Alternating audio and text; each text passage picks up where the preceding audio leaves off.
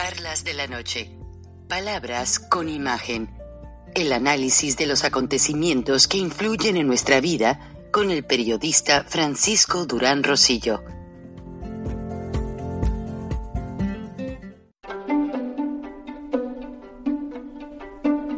Frank Durán Rosillo eh, te saluda y los saluda a todos ustedes, su amiga María Celeste Raraz, para invitarlos a que se suscriban a mi canal de YouTube María Celeste Raraz, tal como mi nombre, donde les informo todas las semanas eh, sobre entrevistas que tienen un tema que ayuda a mejorarnos como personas y de paso son interesantes. Las pueden encontrar en mi canal de YouTube, así que los espero. Y se suscriben gratis. El presidente Joe Biden está ah, preparando una visita al FIMA, Federal Emergency Management Agency, a la Agencia Federal de Emergencias, para instruir y coordinar paquetes de ayuda para todas las ciudades afectadas por el huracán Ian o Ian, el cual tocó tierra en un lado de la isla de Cuba, afectó a algunas islas del Caribe, como las Antillas, Nassau, etcétera, y ha estado tocando tierra a lo largo de la Florida, entrando por Fort Myers y varias ciudades importantes. Y posteriormente, como la Florida es solamente 40 a 60 millas de angostura, es todo lo que tiene, eh, lo puedo decir con propiedad porque he manejado mucho en toda la península de la Florida. Y lo que hizo el huracán en su curso con vientos de 150 millas por hora en el ojo circulando, pero movilizándose entre 60 y 70 millas, es que tomó una desviación hacia la costa del Atlántico para mantener su curso y reentrar por la costa de Georgia, por Savannah, el puerto de altura de Savannah, Georgia, y de allí subir por las Carolinas hasta el territorio del noreste de los Estados Unidos. Todo mundo está esperando que haya una evaluación de los daños. Eh, este es una de las primeras veces en muchos años que el aeropuerto de Orlando cierra operaciones por completo. El parque Disney también, junto con todos los demás, Epcot y todos, están cerrados desde ayer. Pero los turistas recibieron la garantía de mantenerse más días en los hoteles mientras se reabren los parques para que no pierdan sus entradas. Buenas noches, ingeniero Lozano, líder de Frena bienvenido, hay muchas cosas sucediendo en México. En Estados Unidos hay repercusión. Las agencias del orden, debido a que está pasando que los niños confunden los opioides con dulces, están pidiendo a los padres que no se celebre el Halloween en las calles de los Estados Unidos, que se haga a nivel familiar y muy supervisado por padres de familia y solo con gentes que ellos conocen porque hay mucho peligro. Ya esta semana hubo una reunión coordinada por el director de la CIA, Ann Milgram, de la DEA, el director del FBI y varias agencias más, porque están determinados a parar el tráfico de estos opioides a como dé lugar. Y están usando una estrategia que realmente me sorprendió.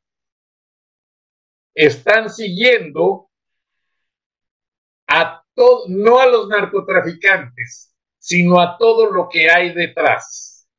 La maquinaria que hay, las gentes que venden las máquinas compactadoras de pastillas, los que venden los colorantes, los miembros de la oligarquía rusa en México que se menciona están muy, muy empapados y muy metidos con el asunto de este tráfico a grandes proporciones y que es la droga que ha cobrado más vidas en los Estados Unidos. Buenas noches, ingeniero Lozano. ¿Cómo andan las cosas en México?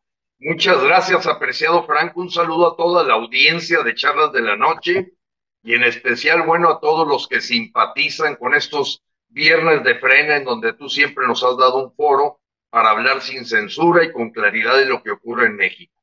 Mira, déjame primero tocar el tema de ver al presidente Biden tomando este tipo de decisiones preventivas y también, evidentemente, de, digamos, disminución del impacto que puede tener un fenómeno natural con sus ciudadanos, cuando aquí, apreciado Frank, con motivo de los sismos que golpearon muchísimas eh, casas habitación en la zona de Colima, en la zona de Nayarit, en el propio Estado de México, pues resulta que el Fonden no existe. Entonces no hay ni siquiera un fondo de desastres naturales, fue parte de los fideicomisos agarrados para gastarlos de parte de López, siempre alucinando con supuesta corrupción. Y es terrible, Frank, que todavía no se resuelven eh, damnificados del año 2017, en que hubo un sismo, eh, inundaciones, etcétera, y ya estamos ahorita en el 2022, pero ahora sin un solo centavo, eh, sin ninguna actividad preventiva, ves al ejército ocupado allá con el AIF, el Chaifa, o los ves ocupados. Vaya, si te dijera que no existe ni siquiera un DN3, un plan de N3, aquello que tú y yo sabemos en nuestra generación, era típico ver al ejército en labores preventivas y de apoyo aquellos que eran damnificados de desastres naturales. Dime si has escuchado la palabra DN3.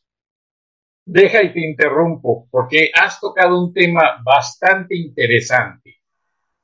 En ese 2017, Morena hizo un fondo de ayuda para los damnificados y el dinero jamás llegó a los damnificados. Fue un sistema de lavado de dinero en el que se vio involucrada demasiada gente. El tema ya lo conocen todos, pero solo quería profundizar en ese detalle. Y el otro aspecto es que hoy empieza una investigación de parte de las autoridades de aeronáutica internacionales, ya que mencionaste el aeropuerto Chaifa o Felipe Ángeles, porque resulta que hay días que no hay vuelos, hay días que hay un solo vuelo a Venezuela, hay días que solo existen cuatro vuelos nacionales de Aeroméxico y ya desde hace más de dos años, este aeropuerto tiene una nómina de siete mil aviadores. ¿Cómo explican eso, ingeniero Lozano? Y todo supuestamente gente calificada en aeronáutica, pero que no tienen certificaciones, no hablan inglés, no tienen cursos. ¿Qué pasa, ingeniero? Disculpa que te interrumpa. pues hubo un cálculo apreciado, Frank, muy claro del costo del Chaifa dividido por cada pasajero. O sea, ¿cuánto le cuesta a los mexicanos cada pasajero que llega al Chaifa? Y lo ideal sería estar hablando, Frank, de que el Chaifa le produce a los mexicanos mil o dos mil o tres mil pesos por pasajero. No, le cuesta a los mexicanos cada persona que llega al Chaifa del orden de cuatro mil 200 pesos, Frank. O sea, cada persona que llega al aeropuerto del Chaifa, cuando tú divides entre el número de pasajeros, resulta que todos, pues ya poco falta para decir, oye, te regalo el vuelo, es más, no vueles porque nos sale bien caro. Cuatro mil doscientos pesos por persona. Y esto habla de un saqueo. Hoy, apreciado Frank, acaba de salir y anunciarse un libro de una persona que era la pareja de nombre Elena Vázquez, creo que su nombre es Elena Vázquez, que, cuyo prólogo lo hace Anabel Hernández. Este libro hoy fue anunciado, Frank, se llama The King of Cash, el rey del cash, donde ella demuestra después de más de 20 años como pareja del jefe de prensa de López, que este tipo es el rey del cash, es el rey del efectivo, y de que todo su proceso de lavado de dinero lo demuestra en su libro. Va a ser un hitazo, porque apenas hoy se anunció, si tú ves el tráiler, se ve bastante bien investigado el libro, con bastante fundamento, de una persona que dice el pacto de impunidad se acabó. Yo pensé que se refería al pacto de impunidad con Peña Nieto. No, como que hubo un ataque dentro de las traiciones, de lealtades, infidelidades, donde esta mujer se pone a escribir ese libro con todas las evidencias que muestran claramente la complicidad del narco en la campaña de López Obrador, que se confirma las traiciones, se confirma el juego del bandadiaje y el saqueo completo de dinero para beneficio personal y no del país. Bueno, sumado a este libro que yo estoy ya consiguiendo, Frank, para podérselo enviar a toda la gente de Frena a través del WhatsApp, como hemos hecho con otros materiales eh, de investigación periodística, es evidente que el Chaifa no es más que una forma de saquear dinero y de permitirle a los militares que están a cargo que se enriquezcan. Ya le demostraron al director del Chaifa que no puede ser que tenga dos Mercedes-Benz, tres BMW, una cosa impresionante. Es un nido de corruptos, es un nido de ladrones. ¿Se escucha, Frank? Ingeniero, no. No se escucha. No te estoy escuchando, ingeniero. Permíteme conectar entonces mis audífonos a ver si mejora.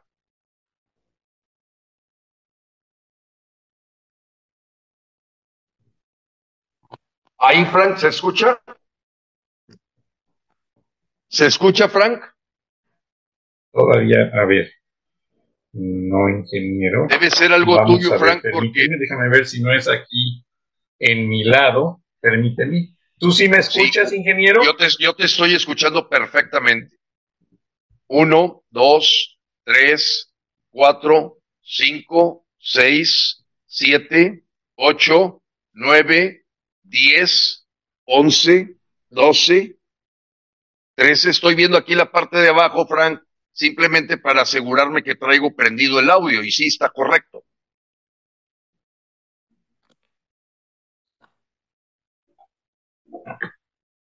¿Ahí me escuchas, Frank?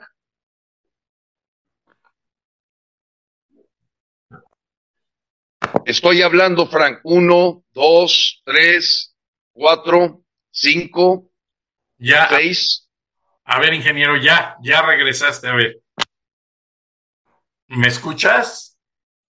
Perfectamente te escucho, Frank. Ok, nos quedamos en que esta mujer llegó y ya ahí empecé a perder el audio, discúlpame. Sí, me estaba refiriendo a una mujer que fue pareja de alguien que fue jefe de prensa de López Obrador y cerca del círculo cercano a él durante 17 años, Frank. Y le llama el King of Cash, el rey del cash, el rey del efectivo, López Obrador. Y hace una relatoría en su libro donde demuestra en su investigación y con evidencias, tan es así que el prólogo lo, lo escribe Anabel Hernández, donde descubren por completo el bandadiaje y la hipocresía de López para manejar dineros en efectivos donde ella habla de miles de millones de pesos. No cientos de millones de pesos, miles de millones de pesos. Este libro va a ser un hitazo y golpea entre ceja y oreja al señor López para demostrarle a los mexicanos lo que Frena siempre ha dicho. Es un individuo verdaderamente de malos instintos.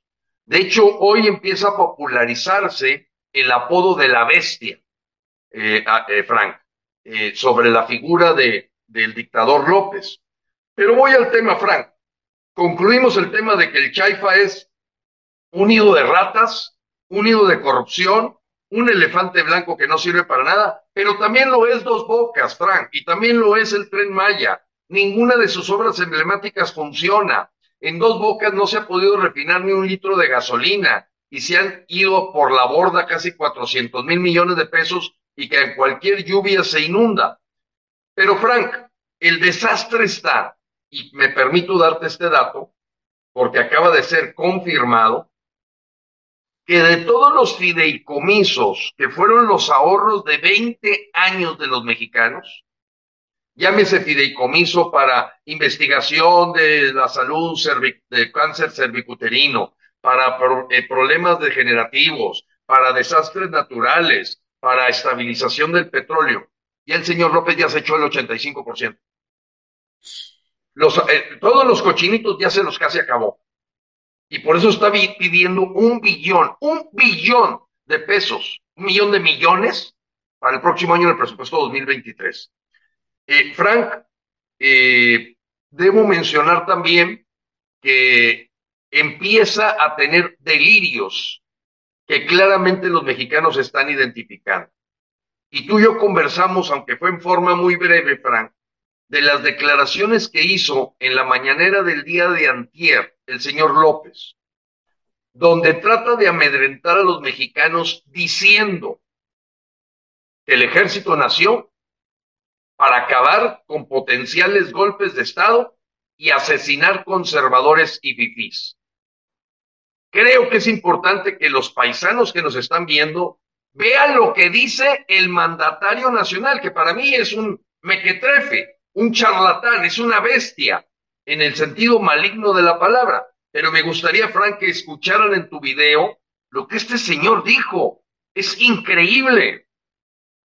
Sí, mira, ingeniero Lozano, incluso un amigo militar me pasó este tuit del teniente coronel Emilio Cosgaya, quien maneja el video, pero dice, el ejército ve por la integridad, la independencia, la soberanía de la nación y garantiza la seguridad interior.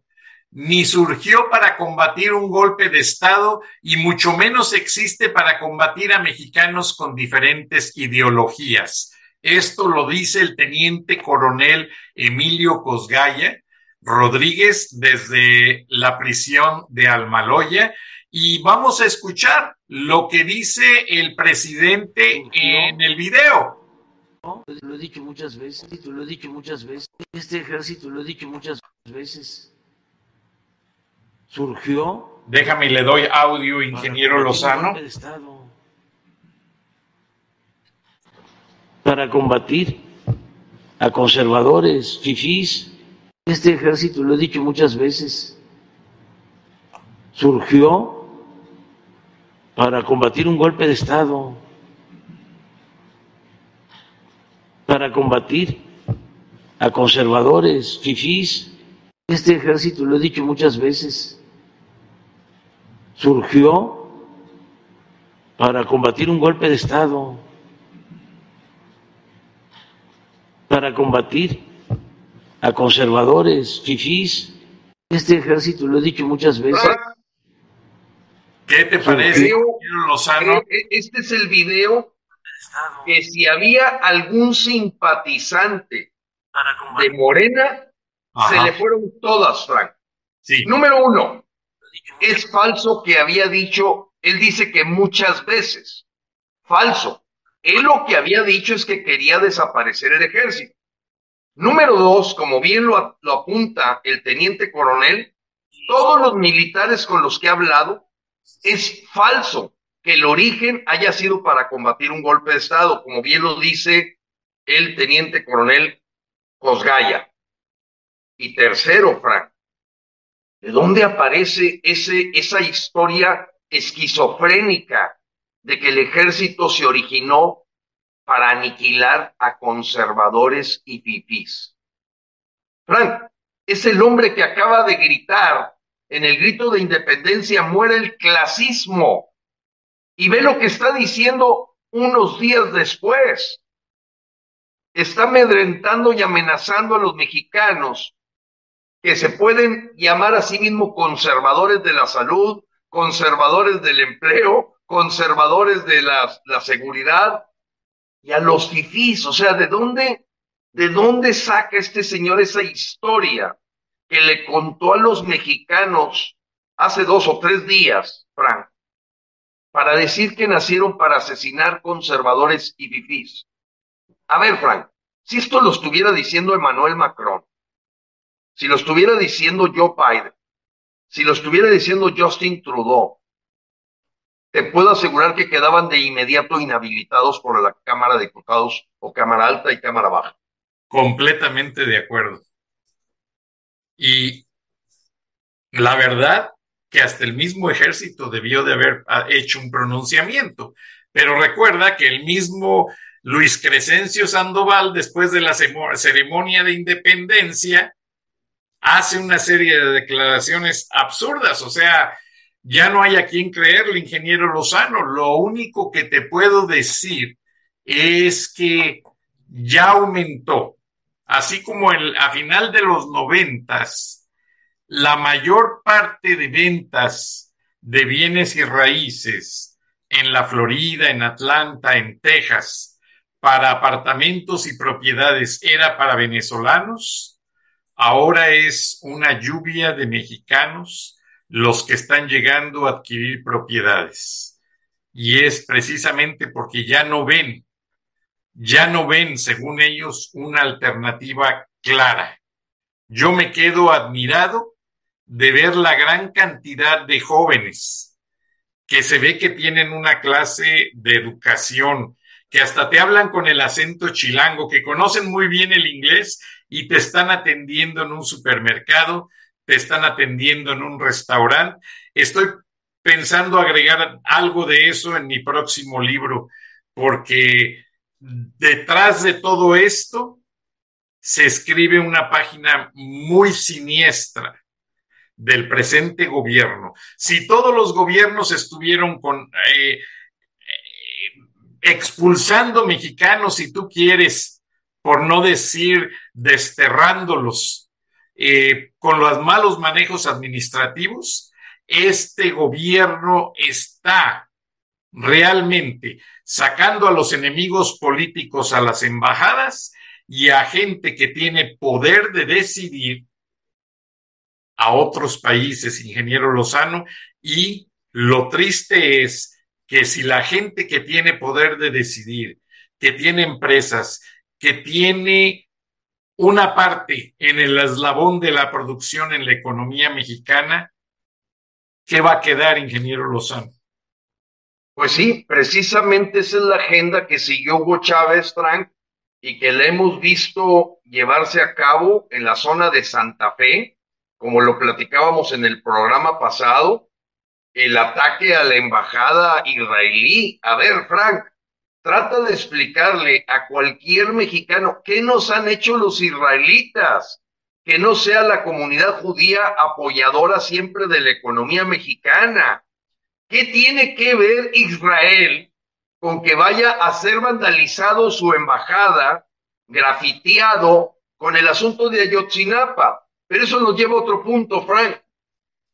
Debes saber todo mexicano lo que acaba de salir a la luz, que uno de los 43 estudiantes de Ayotzinapa no era estudiante, era un militar que estaba infiltrado en la normal Burgos de Ayotzinapa para saber cómo se estaba moviendo este, esta, digamos, complicidad de el cartel de Guerreros Unidos o el cartel contrario con la normal, con los normalistas.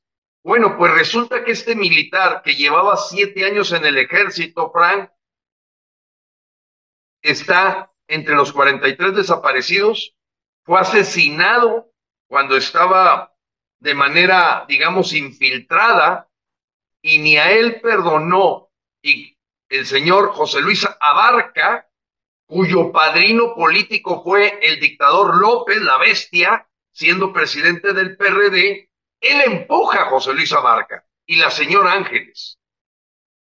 Y resulta que ahora que se empiezan a desclasificar los expedientes de Ayotzinapa, que no han podido resolver, al contrario, han liberado gente.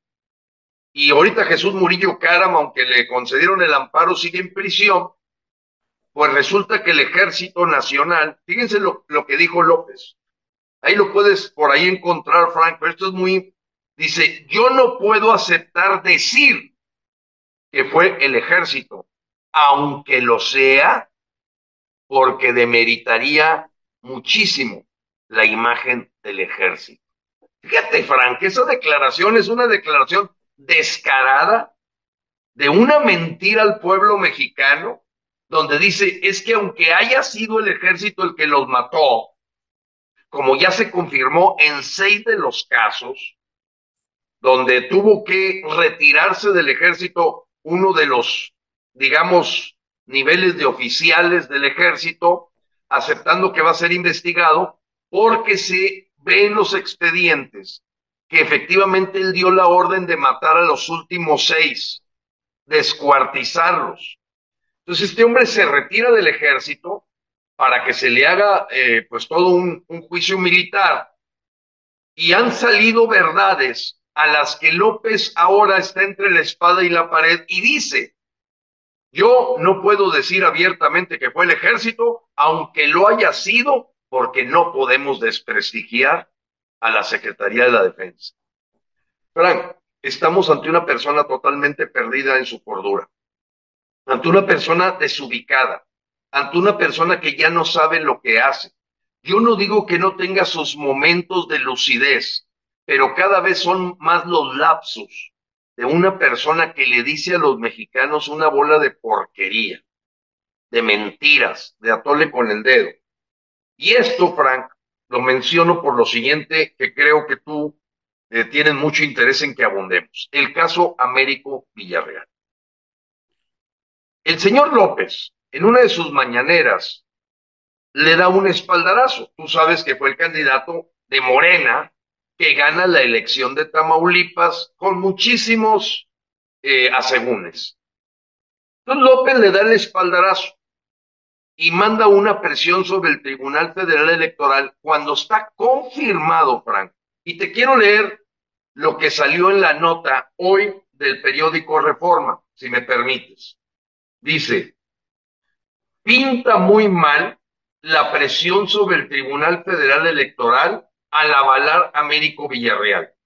En fin, todo mundo sabe, hasta el FBI y la DEA, todos menos el Tribunal Federal Electoral, cuyos magistrados se cuquearon luego de las advertencias de los criminales y de la homilía mañanera en Palacio Nacional bajo la filosofía de que un cuco sirve a dos guerras. Frank el Tribunal Federal Electoral dio por buena la elección de Américo Villarreal cuando está perfectamente confirmado sus nexos con el crimen organizado, el que fue una persona que estuvo muy cerca del principal guachicolero del norte de México, que era el señor Sergio Carmona, que fue asesinado el pasado de noviembre aquí en San Pedro Garza García. ¿Qué está pasando, Fran?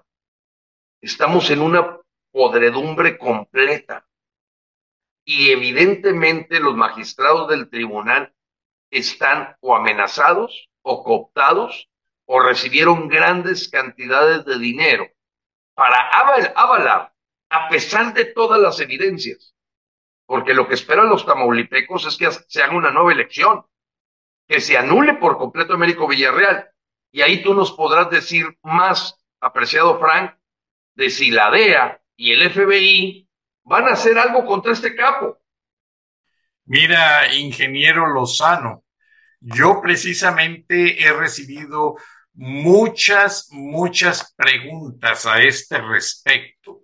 Y una de las cosas que me han dejado sorprendido completamente es que las autoridades norteamericanas no han quitado el dedo del renglón en cuanto a que están uniendo frentes, frentes comunes a nivel autoridad. Y lo que creo yo es que están poniendo toda la inteligencia de todas las agencias en una sola dirección y en un solo lugar. Porque si tú te das cuenta, ingeniero Lozano, tengo entendido y corrígeme si estoy mal, que el candidato o gobernador electo Américo Villarreal trató de regresarse al Senado de la República de una manera desesperada. Y tengo entendido que fue precisamente para no perder su inmunidad de senador, que era lo único que lo protegía como tal para evitar ser detenido. Bueno, Frank, estás, tienes toda la razón. Todo México lo supo que el señor estaba regresando de una primera licencia para acogerse al fuero, porque a la hora que está en licencia no lo podía tener. Trata de imaginar la información que el señor, porque no le podríamos llamar de otra forma, de doctor no tiene nada, Américo Villarreal, trata de manejar, de saber la información que él tenía para estando a punto el tribunal de dar su veredicto y su dictamen, el señor haya ido a buscar estar de nuevo en el Senado. Eso te habla de que hubo una, una eh, verdadera batalla adentro del Tribunal Federal Electoral donde estuvo a punto de decidirse la muerte política de Américo Villarreal y la anulación de la elección para que él hiciera eso. Y por el otro lado, grandes cantidades de dinero y la presión de Morena y de los cárteles para que Américo Villarreal se quedara. Ante la duda, le han de haber dicho a Américo Villarreal, oye, el asunto está ahorita 50-50. Eh, así es que vete, el tipo decide y se va al Senado a, acogerse al fuero como senador, a cerrar su primera licencia y entonces, pues logran los capos porque vaya, para que lo ponga el periódico Reforma así, logran los capos y López presionar a los magistrados del tribunal, los doblan y terminan dando por buena la elección en Tamaulipas. Pues lo que hemos visto de Greg Abbott y lo que tú mencionabas hace rato de estos que parecen dulcitos, que no son más que fentanilo con colorantes, ha sido un video viral dentro de México. Y la posición de Greg Abbott de llamar carteles terroristas por la porosidad que tiene hacia Texas, donde una buena parte de la frontera es precisamente Tamaulipas, pues nos lleva a considerar evidentemente que las autoridades de inteligencia de los Estados Unidos están viendo ya demasiado cochinero en quién va a ser el gobernador de Tamaulipas, quién lo avala, que es el, el dictador López, cómo está la complicidad de los capos y los cárteles, y debe ser una maraña que no tarda en salir a la luz. Ahora, ingeniero, perdona que te interrumpa. Sí tiene mucho sentido lo que dices en cuanto a la muerte política de este gobernador electo de Tamaulipas, Américo Villarreal. Pero lo que a él realmente le preocupa es que desde que estaba Javier Cuello Trejo como Procurador General de la República y Guillermo González Calderoni como Director General de la Policía Judicial Federal, el gobierno de México tiene suscrito un acuerdo fronterizo. O sea, que si la extremura urgencia de una situación de los carteles en el sentido de que están ganando mucho terreno, están cometiendo mucha violencia y están pasando mucha droga a Estados Unidos, existe un acuerdo de unir, y hay fotos y videos de esto, está escrito, hay, hay autoridad de que se pongan de acuerdo las autoridades de la DEA con las autoridades de México, que aunque algunos no están cooperando, pero tengo entendido que hay gente del ejército que sí está dispuesta a cooperar, para que la gente de la DEA pase al lado americano junto con miembros del ejército y detengan a esas personas de interés cuya evidencia señala como los kingmakers, como los hacedores de reyes, como los que manejan toda la operación a, alto nivel del tráfico de drogas. Ahora, el huachicol fue un buen negocio para unos cuantos, pero el verdadero negocio del huachicol, incluso todavía se preguntan en México qué pasó con aquellas flamantes pipas que iban y venían con gasolinas entre México y Estados Unidos. Bueno, esas pipas regresaban cargadas de fentanilos y mientras se cargaban las gasolinas, los carteles entregaban su mercancía. Y te voy a poner parte de este video que salió ayer, en el que ya está explícito en el lenguaje de las autoridades que ya viene algo grande. Y entre esas cosas grandes, el periodista Mauleón no estuvo tan equivocado en sacar documentos de la DEA y documentos de top security de comunicaciones entre Ken Salazar, a la CIA, a la DEA y a la Casa Blanca, señalando toda esta participación. En México nadie lo quiere manejar porque significaría ponerse en contra de carteles y de toda esta ola de corrupción que tú dices. Pero ahí te va una exclusiva que va a salir la próxima semana.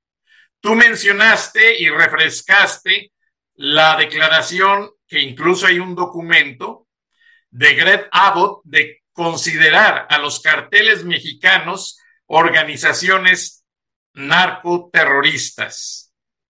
Bueno, así es. Ahí te va, ingeniero Lozano.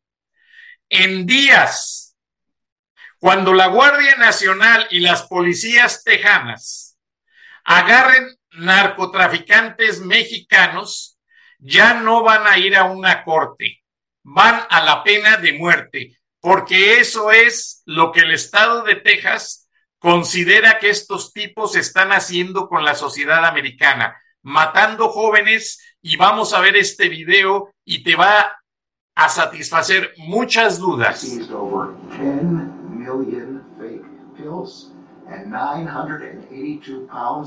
El procurador general dice que más de, de 10 millones, oh, perdón, más de 10 millones de pastillas están siendo Merrick Garland, 10 millones de pastillas distribuidas de fentanilos cada mes entre los jóvenes de Estados Unidos.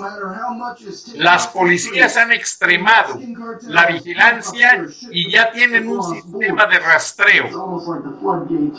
Pero lista dice, bueno, si las fronteras están abiertas, los narcotraficantes van a abusar. Y el procurador dice, no es el hecho de la frontera, sino la manera en que manejan. Y allí es donde Ann dice que van a ir detrás de toda la gente que está detrás de la producción de estas drogas. Y van a usar sistemas de investigación. Las muertes aumentaron en un 70%. Ahora encontraron una nueva ruta desde Colorado, donde es donde más se maneja la distribución de drogas, porque ya en Atlanta ya les han dado golpes fuertes. padres de familia describen cómo les dan esas pastillas a los jóvenes, bien educados y caen, mueren por culpa de estos narcos que muchas veces pagan a gente en las escuelas, en los centros nocturnos, en los estadios, en muchos lugares para que los jóvenes se coman ese dulcecito.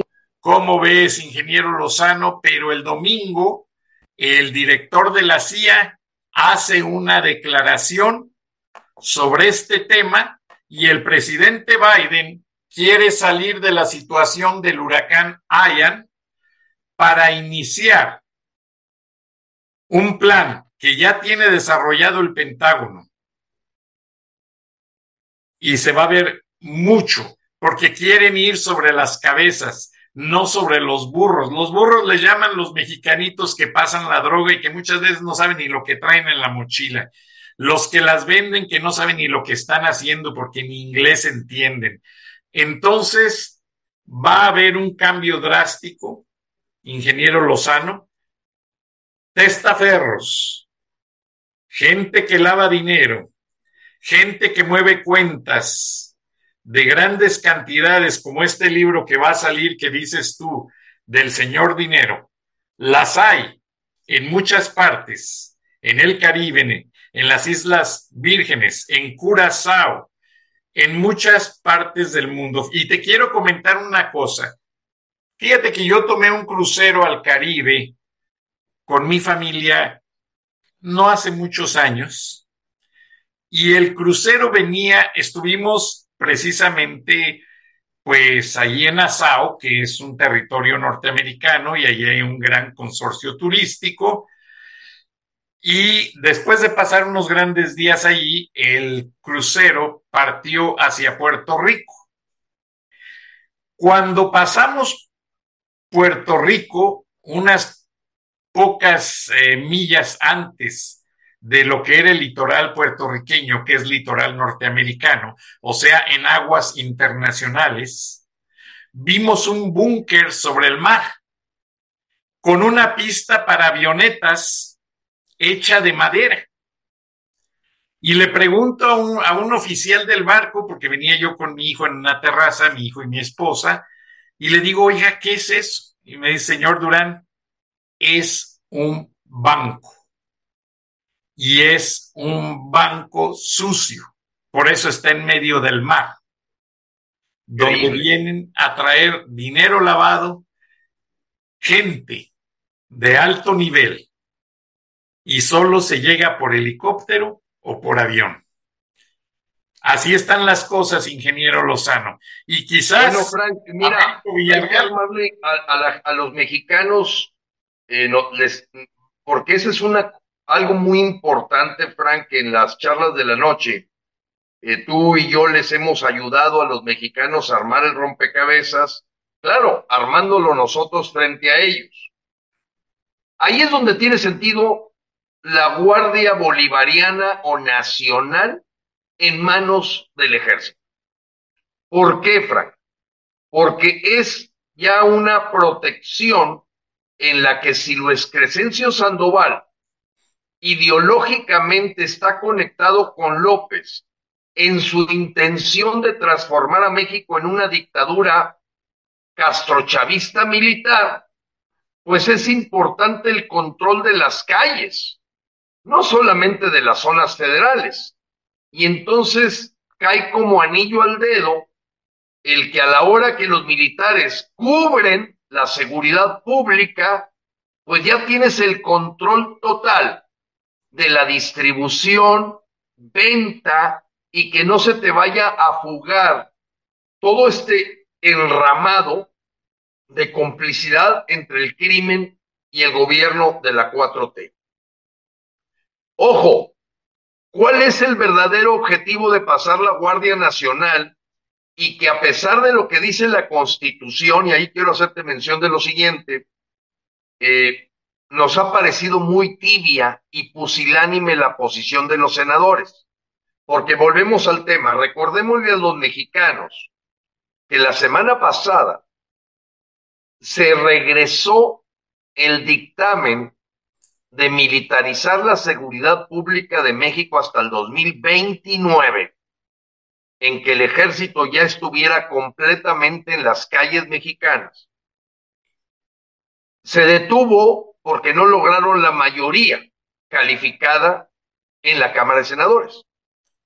Los senadores, después de haber hecho eh, muchísimas alocuciones, digamos, eh, bastante elocuentes, los de la oposición, no han terminado su tarea, Frank. Les acabamos de enviar en frena. Los últimos dos días nos hemos dedicado a mandarles una carta a todos los 128 senadores, y aprovecho tu programa para si alguien quiere enviar esa carta, tenemos los correos electrónicos de los 128 y la carta. La carta en pocas palabras dice, El artículo 35 constitucional es muy claro. No se vale hacer una consulta popular, aunque Adán Augusto López, el clon de la bestia, quiera hacerlo, porque no es consultable de acuerdo a la Constitución. Y segundo, que no pueden los senadores dejar que pase tiempo y que al rato vuelva a regresar un dictamen y en un fast track o en un apretón de tuercas o cooptación, amenazas, etcétera, resulte que vaya a aprobarse esta militarización de la seguridad pública. Nosotros estamos haciendo un llamado, Frank, porque el 30% de la Cámara de Senadores puede presentar una controversia constitucional inmediata para efectos de que la Suprema Corte de Justicia dé su veredicto sobre la constitucionalidad del evento. Segundo, pueden presentar denuncias de juicio político, no lo han hecho. Pueden presentar la controversia constitucional, no lo han hecho. Pueden hasta ponerse en huelga de hambre, no lo han hecho. Los mexicanos sentimos que hoy el Senado de la República, en lo que se refiere a la oposición, está siendo tibio, pusilánime, miedoso y cobarde, Frank. Cobarde. Porque hoy México requiere senadores de otro nivel, con un perfil que cuide el interés superior de México y que no pateen el bote hacia adelante y crean que ahorita pueden llevar las campanas a vuelo, porque lo único que pasó es que se generó una prórroga no se desechó esta iniciativa de militarizar, se regresó a las comisiones para que vuelva al Pleno. El no haberla matado de golpe y que no estén haciendo nada para matarlo de golpe nos trae preocupados a Frena y sé que a muchos mexicanos, aunque no pertenezcan a Frena. La carta, Frank, que le enviamos a los 128 senadores este lunes y martes y seguimos insistiendo que se se, les haga llegar es para pedirles cuentas. Con base en el artículo octavo constitucional, mi petición es, haz todo lo que tengas que hacer para que esta iniciativa del dictador López la Bestia no pase y se logre consolidar ya una dictadura militar en México con fuerte dosis de narco gobierno. Y es muy importante tu punto, ingeniero Lozano porque en verdad me han llegado comentarios de que lo que están haciendo es que posiblemente los senadores de oposición pidan que se rehaga en nuevos términos esa iniciativa y no va a cambiar nada, ingeniero Lozano. Es más, esa iniciativa me comentaron que era priista y ahora López la agarró, la revolcó, que no se le cambie ni una coma y él es el que está agarrando la autoría de esto. Y acá en Estados Unidos la preocupación principal es que de pasar esa ley de militarizar el país, ingeniero Lozano, tú sabes que el término dictadura es control de todo. Así es. Entonces, ya constituyéndose en una normativa jurídica del Estado de Derecho mexicano, de pasar de, de dejar de ser república para pasar a una dictadura, ¿qué pasaría? Ya van a controlar o ya controlan aduanas, bancos, migración, migración, carreteras, etcétera. Y la preocupación y la preocupación de nuestros mexicanos es que van a controlar las remesas. Eh, escucha, el ingreso más importante que tiene México porque ya las exportaciones no petroleras no existen. Ya se las acabaron. Cada día menos empresas son parte del TEMEC. ¿Para qué nos hacemos? Están maquillando cifras. México bajó siete lugares en el lugar de rango de país en cuanto a la competitividad. O sea, estaba en el lugar 30 entre los países más competitivos para hacer negocios. Con López pasó al número 37, o sea, a la cola. Entonces, todo esto nos da a entender que también las remesas de nuestros paisanos van a ser manipuladas. Y lo que le preocupa mucho al gobierno de Estados Unidos es que esas remesas son en dólares y que el Banco de México tiene sus reservas en dólares y que los carteles de la droga lavan y ganan sus ganancias, valga la redundancia, en dólares. Entonces, esta gran concentración de dólares en un territorio ajeno a los Estados Unidos, en las manos más equivocadas y más corruptas del mundo, viene a ser para el Departamento del Tesoro una de las principales preocupaciones en cuanto al manejo de efectivos. Recuerda que Estados Unidos tiene su dólar doméstico y su dólar internacional. Ellos controlan muy bien cómo sus billetes de dólares tienen que estar en el territorio en el que ellos tienen planeado que esté.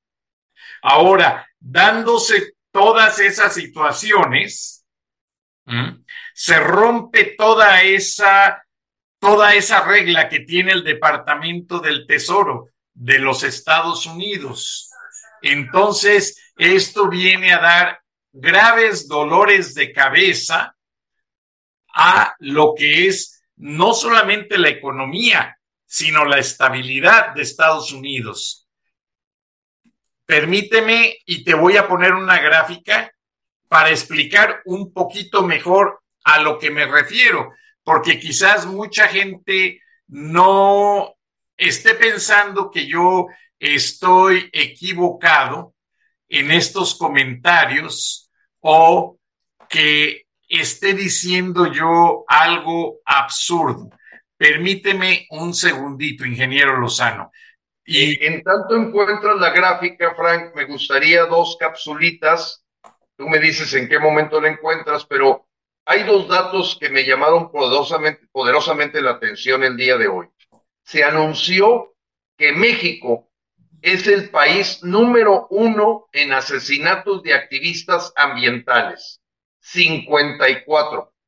En todo el globo terráqueo, México es el que más ha asesinado activistas ambientales, dicho por Global Witness. Ok, te escucho, Frank. Ok, ingeniero Lozano, mira, no sé si puedas ver el cursor. ¿Ves el cursor que lo muevo?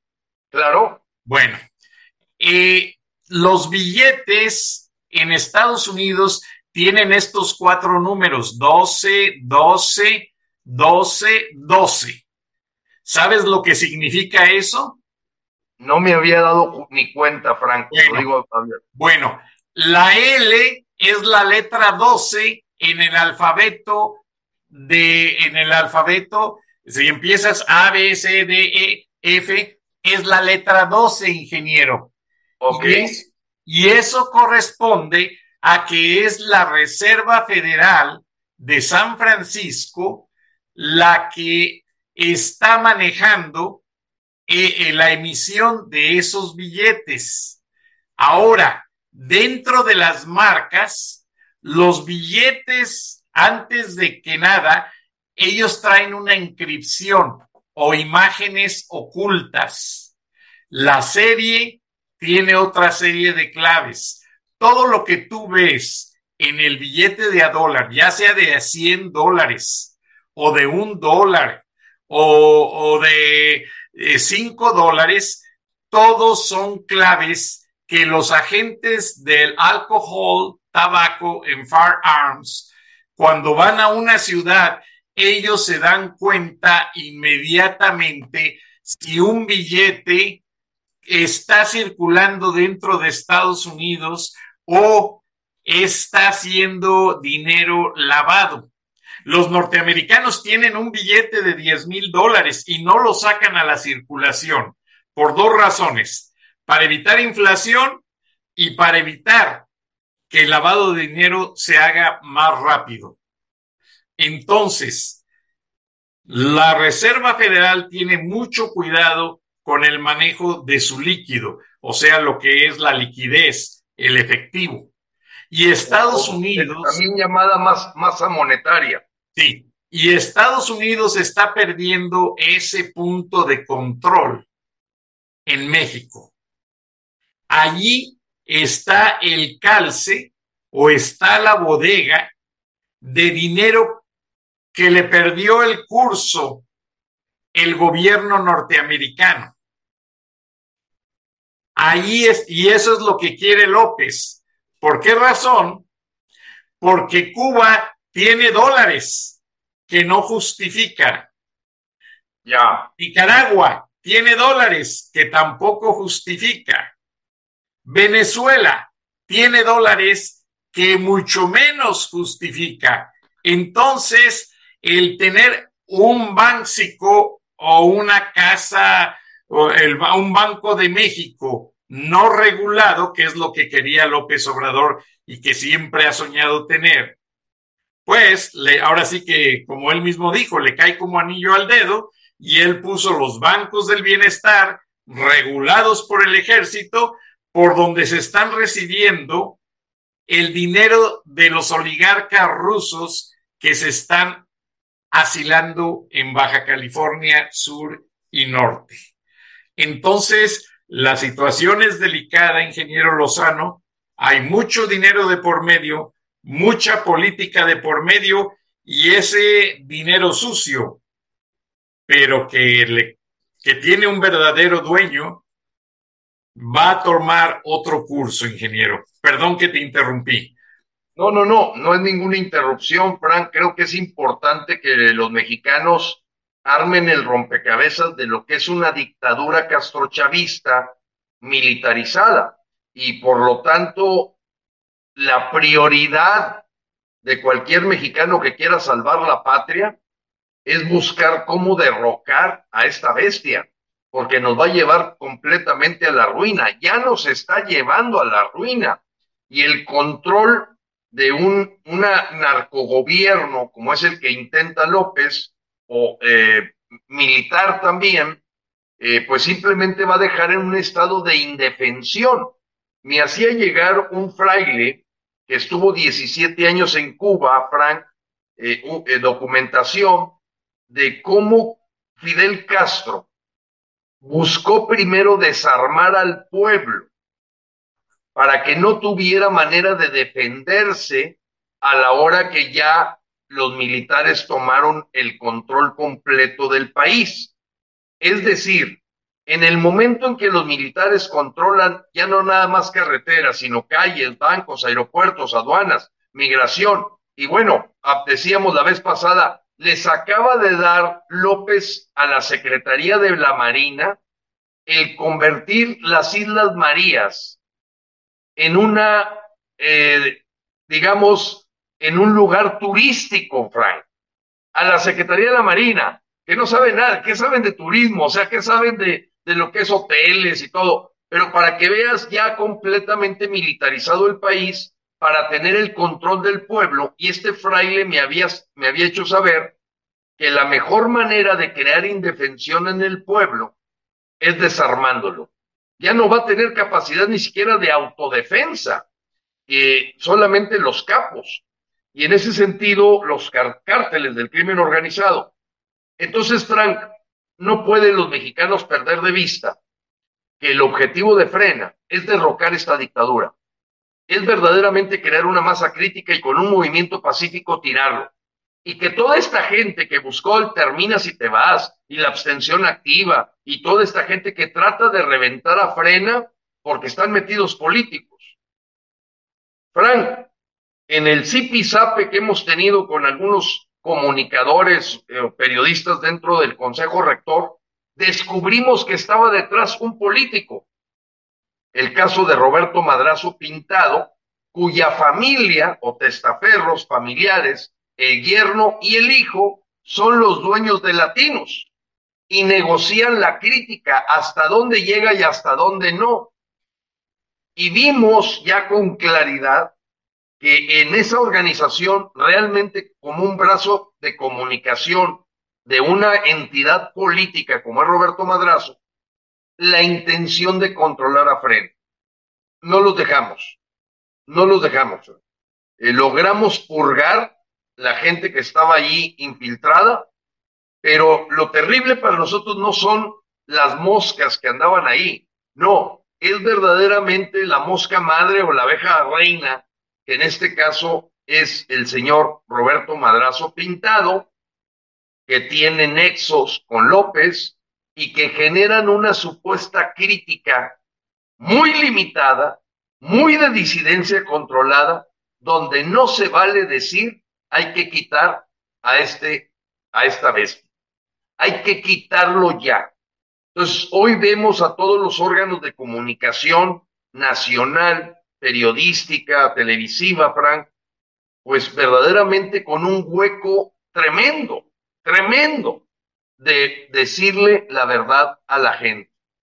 Una tierra que se ha creado de fantasías, sí, de críticas, sí, de desgobierno, sí, sí, sí, pero no se dice lo más importante. México se tiene que quitar de encima a Morena como un partido que es brazo político del crimen organizado y a su principal títere, el dictador López. Y eso hay que decirlo. Y yo me imagino que en cualquier país democrático del mundo, los medios se convierten en un portavoz de la sociedad para decir, pero ¿cuándo has visto que el reforma diga lo mejor que puede pasarle a México es que López se largue. O que lo dijera Televisa, o que lo dijera TV Azteca. No, ahorita está en medio. Fíjate lo que ocurrió el día de ayer. López habló de que hay unas empresas que le deben 100 mil millones de pesos al SAT, que hay 100 mil millones de pesos por recoger de empresas que no han pagado sus impuestos como deben de ser. 40 mil millones de esos pertenecen a una deuda de Ricardo Salinas Pliego. Se para lógicamente un periodista a preguntar, oiga, los 40 mil, de esos 100 mil, el 40% se lo debe Ricardo Salinas Pliego. No, pero bueno, él no, él... Eh, ves contubernios de alta cantidad económica para que TV Azteca no diga lo que debe de decir. Hay mucho dinero de por medio. Para... Entonces TV Apesta Ricardo Benjamín Salinas Pliego, un verdadero lametracero del el gobierno en turno, como lo ha sido siempre, vive de la usura, vive del cambio de dólares, pero sobre todo vive de manipular los impuestos a cambio de qué? De no decir cosas muy fuertes de lo que está ocurriendo en México por causa del dictador Andrés López. Y en una ocasión alguien mencionó que lo que llegamos a enterarnos es una mínima parte de todo lo que hay detrás, ingeniero Lozano. Y sácame de dudas, ¿No fue este señor Madrazo el que fue en alguna ocasión quiso ser candidato a, a presidente de México y que se le hizo una campaña publicitaria de que a la corrupción hay que darle un madrazo, a esto un madrazo? Es correcto, Frank, tú debes de recordar porque a lo mejor en esa época, hace muchísimos años, yo era un jovencillo, aquel avión que se estrelló en la sierra de Mamulique, Nuevo León, donde venía Rafael el Pelón Osuna, que era un tenista eh, muy afamado, y detectan que la muerte de Carlos Madrazo era un tipo que estaba generando una política hacia adentro del PRI cuando era la dictadura perfecta, así llamada por Mario Vargas Llosa, autor y politólogo peruano, y que entonces asesinan a Carlos Madrazo tumbando por completo un avión y se lleva de encuentro familias y etcétera, etcétera. Esa muerte del papá de Carlos Madrazo, de, perdóname, de Roberto Madrazo Pintado, Digo, tiene nombre de moretón, decían que tenía nombre de moretón. Roberto Madrazo Pintado, o sea, moretón. Compartía la misma resentimiento de Rafael Lorete Mola.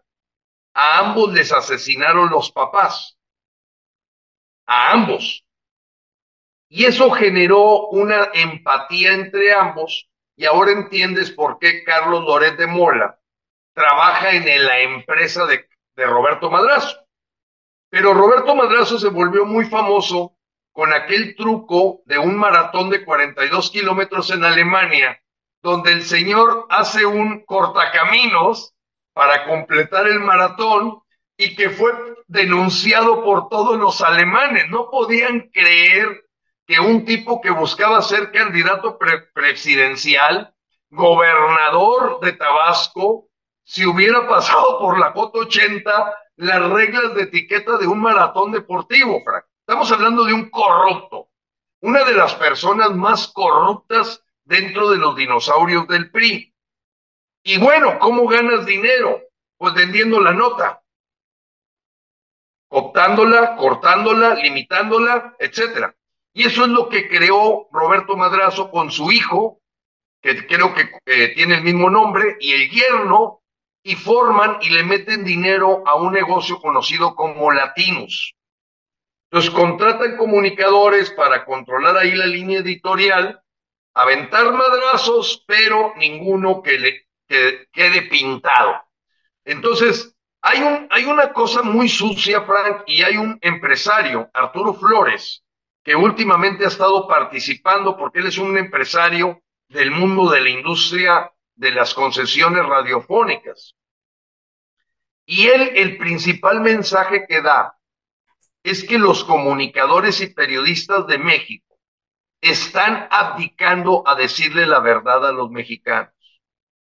Están abdicando de una vocación natural del periodista, de registrar lo que ocurre, de investigar lo que ocurre y manosear para maquillar y nada más darle la información, como tú bien dices, que a lo mejor es lo mínimo de la realidad. La pedacera. La, exacto. Entonces, eh, Arturo Flores, este empresario que yo reconozco que ha mandado unos mensajes muy interesantes, hace un llamado a los periodistas mexicanos de que estamos como estamos en buena parte también por causa de ellos y que tienen que tomar el toro por los cuernos y por México, por sus familias y por el futuro del país, no dejarse chayotear, amenazar, eh, cooptar, etcétera. Entonces, estamos viviendo, como tú bien lo mencionas, Frank, un momento muy delicado y bueno, es increíble, Frank, que casi ni, no, ninguno, ningún medio periodístico hizo lo que tú o Fernando del Rincón hacen. Fernando acaba de presentar un reportaje donde demuestra que el gran porcentaje de los 64 médicos cubanos que llegaron a México son militares, Frank. Dime tú si eso lo presentó Televisa, o lo presentó TV Apesta, o Milenio. Mira, allá en la última página, hasta el Reforma ha venido doblando las manos en donde tu hipótesis de que pueda ser ya de Carlos Slim no está alejada la mejor de la realidad, porque cada día ves más a la prensa quitando, recortando, metiendo pedacería, cosas amarillistas, pero poco en el corazón del gran problema que hoy tiene México de la implementación de una dictadura. Y déjame y agrego, ingeniero Lozano, que hay una investigación de una organización eh, sin afán de lucro que está determinando en un estudio quiénes son periodistas y quiénes son narcoperiodistas en México. Y te mencionaba yo eh, la campaña política de Madrazo, porque el publicista que hizo esa campaña política escribe en el Universal y tiene un programa en redes sociales donde invita a mucha gente. De apellido judío. Y resulta... Hay que decírselo a la gente, Frank, abiertamente. Carlos Alarraqui y Beatriz Pajés formaron parte del equipo de campaña de Roberto Madrazo. y buena parte de lo que ellos están observando es el dinero que les puede llegar. Entonces tenemos comunicadores que todo buscan monetizarlo, que son mercenarios de la comunicación, Frank. Y yo estoy de acuerdo en que tú tienes que hacer un medio de comunicación sustentable. Claro, queremos cada día más y mejor investigación, mejor periodismo, pero hoy este mundo del chayote, donde ves abrazado a Carlos Alarraqui de López Obrador y dependiendo cómo fluye el dinero, lo abraza o lo critica, Frank. Fíjate, fíjate el tema. O sea, es, es impresionante ver que los periodistas, lo mismo le, vaya, pueden llamarle capo, perdón, se me estaba yendo ya aquí la, la batería. Un día lo abrazas a López le dice señor presidente, le das un beso en un aeropuerto, eso hizo Carlos Alarraqui, yo tengo las, las fotografías, al día siguiente lo golpeas y dependiendo cómo venga el patrocinio, cambias. Eso, Frank, está dañando nuestro país. Y eso ya lo comprobamos en lo que ahora son las redes sociales, en donde en YouTube, etcétera, pues ha venido una proporción de lo que ve la gente, pues ya no lo ve por televisión, lo ve por los canales de redes sociales. Y entonces han tenido que ir monopolizando también eso, creando estos programas como Atípica, Latinos, etcétera, que buscan complementar o en un futuro sustituir lo que fue los soldados del gobierno. ¿A qué me refiero con el soldado del gobierno? aquello que decía el tigre Azcárraga, yo no soy más que un soldado del gobierno y a la gente jodida hay que darle caca. Así lo decía el tigre Azcárraga. Nunca lo negó. Entonces, ahora ese, ese papel, con motivo de toda la parte del Internet, ahora lo está llenando y me imagino a Roberto Madrazo diciéndole a comunicadores, vénganse conmigo porque vamos a crear la nueva televisión pero siempre con un sentido totalmente político. La venta completamente de la información y de lo que quieren que escuchen los mexicanos y que no y que sí. Sí, ya no son periodistas, son publicistas, manipuladores. Ahora, ingeniero, solo para cerrar, pues ah, pasó con Roberto Madrazo, pasó con Francisco Labastida cuando quiso ser candidato, compitió contra Fox me lo comentaron gente que trabajó en la agencia Z Publicidad, que fue la que hizo la campaña de Francisco Labastida Ochoa, y me lo platicó gente que trabajó con Alarraqui en su agencia de publicidad. Los pagos llegaban por las campañas, llegaban en bolsas de papel de estraza, paquetes llenos de dólares aquí está por la campaña. No había factura, no había nada, llegaban hombres empistolados a entregarlo y a estos estudiantes les decían, ándale, ve y recógelo tú, que yo no me quiero exhibir en esto. Y ahí salía a la recepción a recibir el paquete el estudiante y se lo llevaba directamente. Y así está cambiando la perspectiva de lo que es la cobertura noticiosa y el manipuleo de la publicidad que ya no se da en, anuncios, en inserciones pagadas. La, hay una campaña que en las películas se llama product placement. Tú haces una película y ya con la tecnología digital, pues llega Coca-Cola y te paga, mira, todas las sodas que salgan allí quiero que sean Coca-Colas. Y van e insertan fotos de Coca-Cola y esto y lo otro y subliminalmente ya te anunciaron Coca-Cola. Y quiero que el carro que salga sea un Ford en lugar de un Chevrolet. Y así. Bueno, en la publicidad también existe el pay placement, o sea, la publicidad ya se tuvo una transición a la cobertura informativa y noticiosa y de acuerdo a la tendencia es quién pagó más. Así es, Frank. Ingeniero Lozano, simplemente la decisión que puede tomar una empresa de este tipo de decir a quién entrevisto y a quién no. Ya hay una línea ahí. No es cierto que es un medio informativo. Porque, ¿Por qué le das cabida a esto y a esto no le das cabida? Si estamos en, supuestamente en una democracia. Entonces, la libertad de expresión, Frank, bueno, pues se ha visto empujada, ayudada por las redes sociales, pero pues nunca con el poderío que está detrás, donde hay mucho dinero para hasta bots hacer crecer y aparentar que una, eh, eh, una eh, publicación de YouTube tiene 400 mil visitas y como dicen, métete a la taquería donde hay gente comiendo tacos, porque si está vacío el restaurante ni te pares.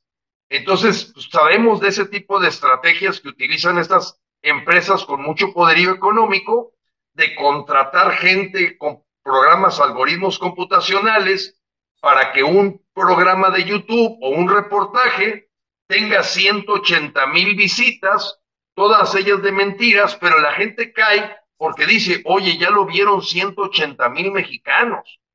Sí, pero ¿cuántos de esos son un algoritmo comprado y pagado para hacerte creer que la taquería tiene clientes? Ahora, ingeniero Lozano, perdón que te interrumpa, para cerrar, esta tarde Miguel Mancera, ex, ex presidente municipal de la Ciudad de México, ahora senador, parece ser que por parte del PRD ya rompió con aquella, aquella asociación de Va por México, ya no está. Miguel Mancera se retira. Lo que hizo Alito está desligando prácticamente al PRI de lo que era el PRIAN y ahora se convierte en Primor. El PRI se queda solo con una gran división y terriblemente desacreditado por toda la corrupción de Peña Nieto.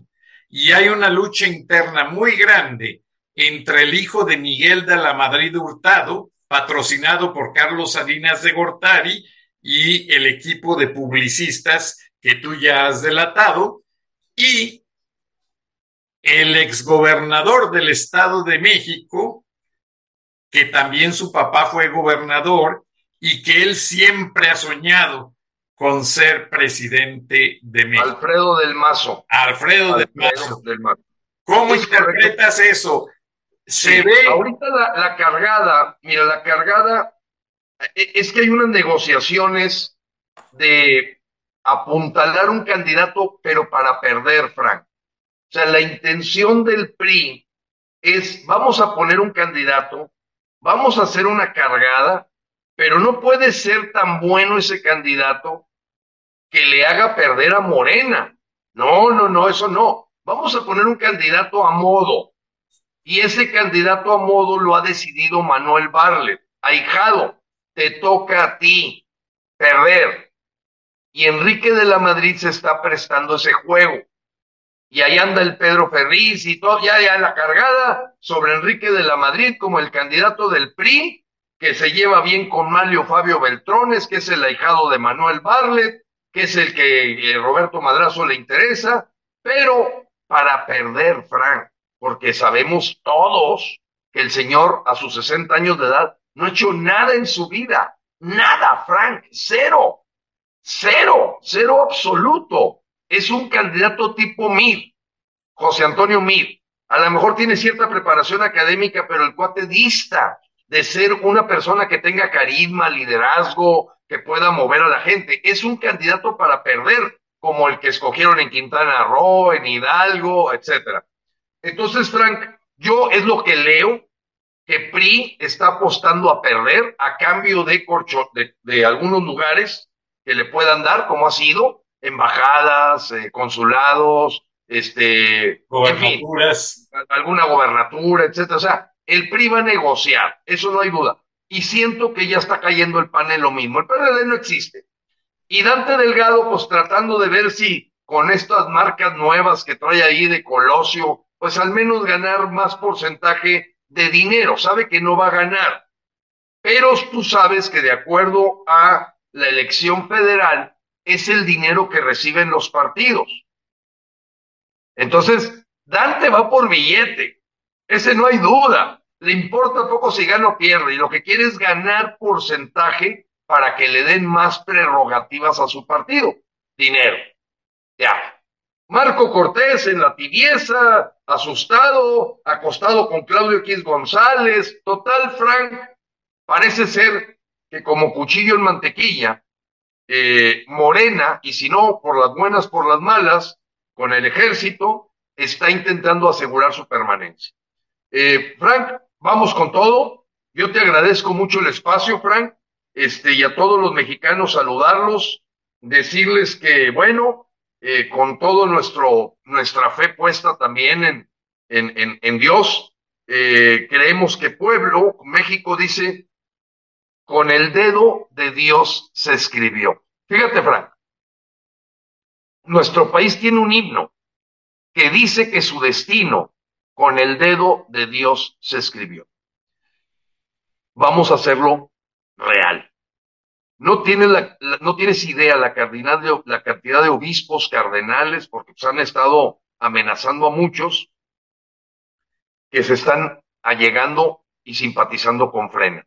Nos ven auténticamente ciudadanos, sin un interés de ningún tipo como el que estamos viendo en todo este recuego político.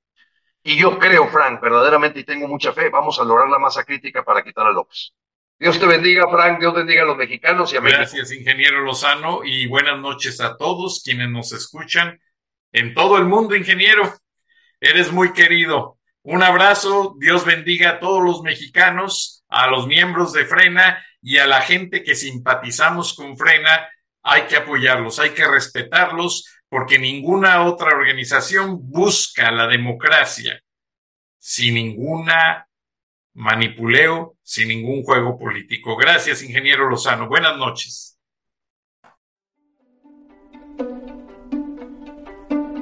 Frank Durán Rosillo eh, te saluda y los saluda a todos ustedes, su amiga María Celeste Raraz, para invitarlos a que se suscriban a mi canal de YouTube María Celeste Raraz, tal como mi nombre, donde les informo todas las semanas eh, sobre entrevistas que tienen un tema que ayuda a mejorarnos como personas y de paso son interesantes.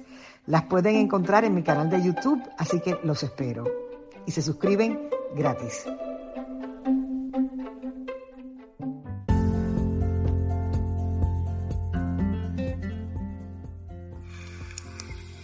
Escuchaste el análisis de la noticia, transparente como el agua, con el periodista Francisco Durán Rosillo